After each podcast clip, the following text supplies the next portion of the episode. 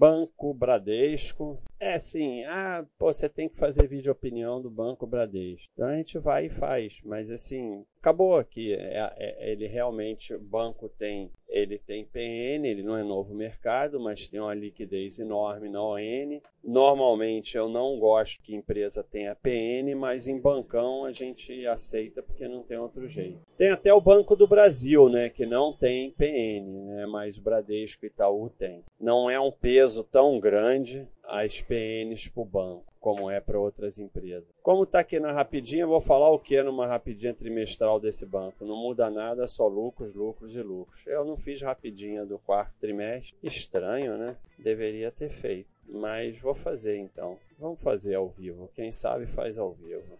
Até o anual de 2021, porque só vemos, como sempre, lucros. Então tá feita. Quem sabe faz ao vivo não apareceu aqui ainda, vamos ter que dar um reload, já está aí a rapidinho. E que não tem muito o que fazer. Ei, mas o lucro caiu! Nossa, que horror! Ei, vou ficar histérico. Caiu, mas são 16 bilhões e quando você vai ver, de vez em quando cai, ó. Caiu aqui, caiu aqui, caiu aqui, caiu aqui. De vez em quando cai mesmo. Aí você vai ficar histérico com isso, é melhor nem ter ação. Vamos ver o insight. Veja, olha aqui, tava falando. Não é só o lucro, não. O lucro cai de vez em quando e a cotação desaba, ó, 60% outro dia, 2010. Mas olha aqui, recentemente no Covid caiu 60%, mas antes do Covid, aqui ó, caiu 39%, mas aí você vai ver em 26 anos 94 mil por cento de retorno. Então, se ficar acompanhando cotação, tá morto. Já tem o vídeo